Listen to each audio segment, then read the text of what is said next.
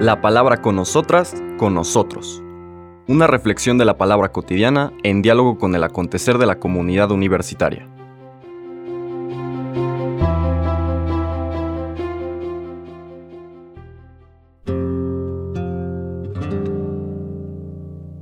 Hola, buenos días.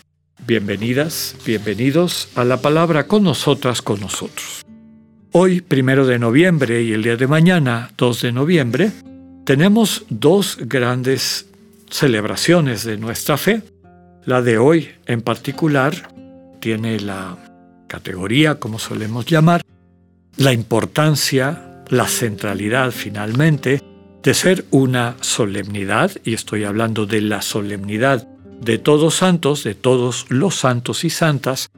Mañana vamos a reflexionar sobre una memoria importante, pero que en la devoción popular podemos decir que también tiene este lugar central, si bien litúrgicamente no la podemos considerar una solemnidad. La fiesta de todos los santos es la fiesta de la Iglesia, es decir, la fiesta de esta comunidad de quienes, habiendo vinculado su vida a Cristo, al Hijo de Dios encarnado, forman parte de su cuerpo. Y eso es lo que, lo que celebramos. Estos hermanos y hermanas nuestras que nos han antecedido, que ya viven vinculados al Señor plenamente, porque han desarrollado de la mano de Cristo y de la gracia que les confiere el potencial de su vida humana es decir, han contribuido a la formación de ese cuerpo vivo de Cristo, pues a su vez se convierten en agentes del proyecto de Cristo en medio del mundo. Celebramos, por lo tanto, a toda la Iglesia, el cuerpo vivo de Cristo constituido por estos santos y santas. Tantos, tanto los que ya han vivido su Pascua y están con el Señor, como aquellos que a lo mejor no percibimos que conviven con nosotros y que podemos llamar los pilares de la tierra, los que sostienen a nuestro mundo con su testimonio y que eventualmente la propia comunidad cristiana los reconoce en ese sentido de santidad. Recordemos que el campo semántico de santo, santidad, vinculado también con el de sacro, sagrado, sacrificio, sacerdote, tienen como etimología indoeuropea aquella raíz sac que significa verdadero, que significa real, lo que estamos llamados o invitados a ser. Y recordamos que filosóficamente hay distintos tipos de verdad. La verdad que se conoce como empírica, que es decir, o significa que lo que yo diga o comunique tenga un sustento en aquello que me rodea, un sustento perceptible, experimentable en el mundo que me rodea. Si yo digo que es de noche y toda la gente está mirando que el sol está afuera y es mediodía, pues eso sería una mentira empírica.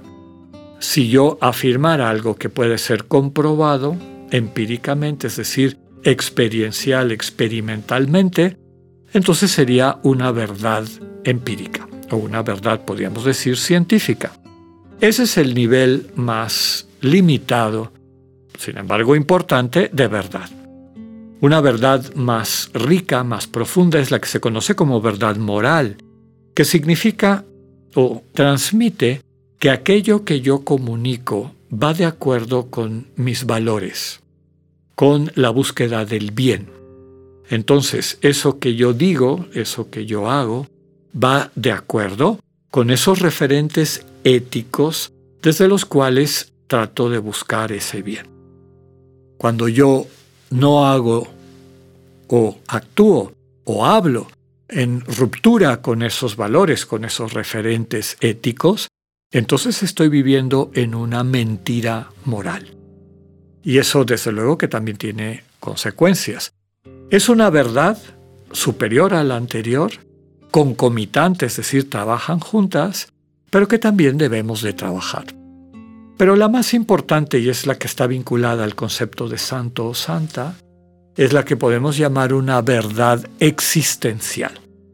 Es cuando aquello que podemos llegar a ser se concreta, se manifiesta perceptiblemente en nuestras vidas.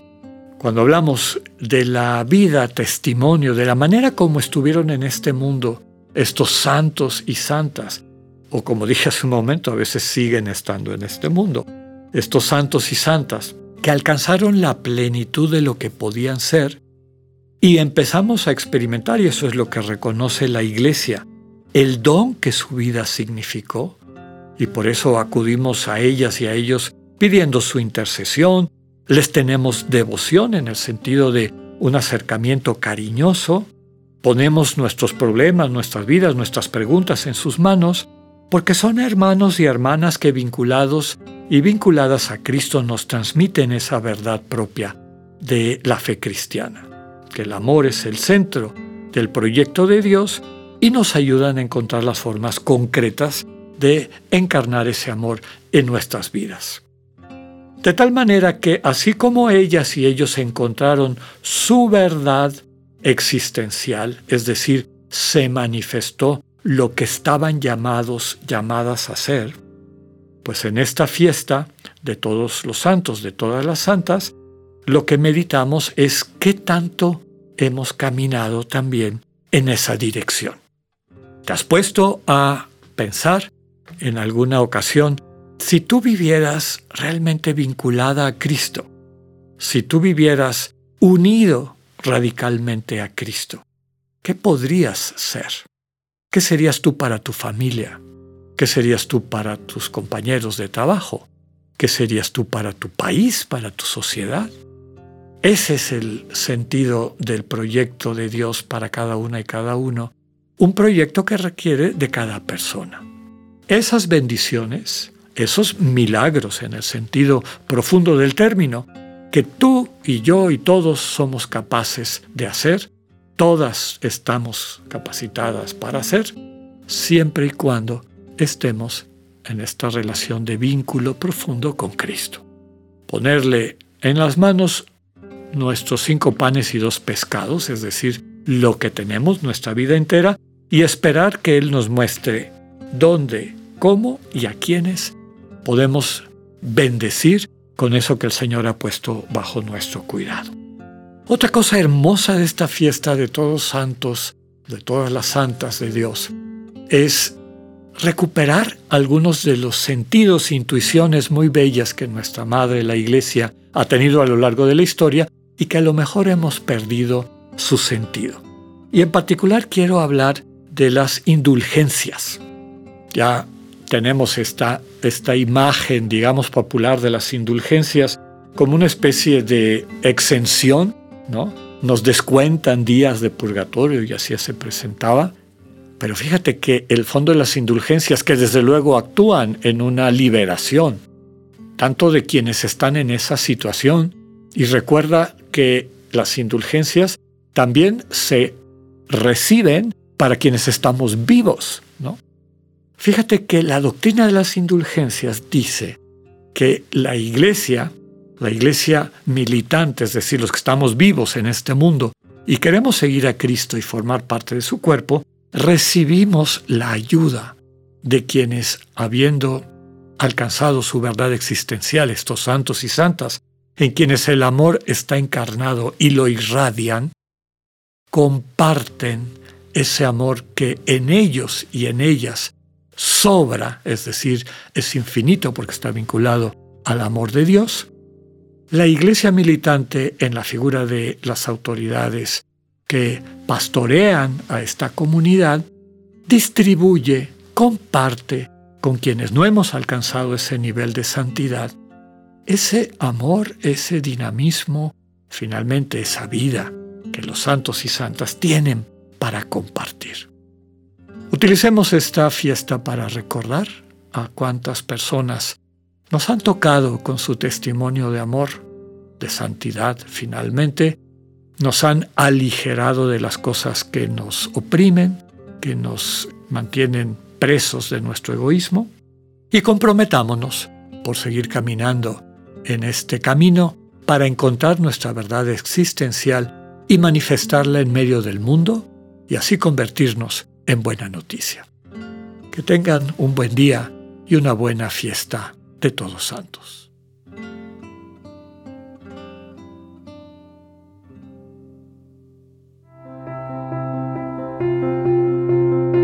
Acabamos de escuchar el mensaje del Padre Alexander Satirka. Escúchalo de lunes a viernes a las 8.45 de la mañana por radioiberoleón.com, a través de nuestra app gratuita para iOS y Android o por Spotify.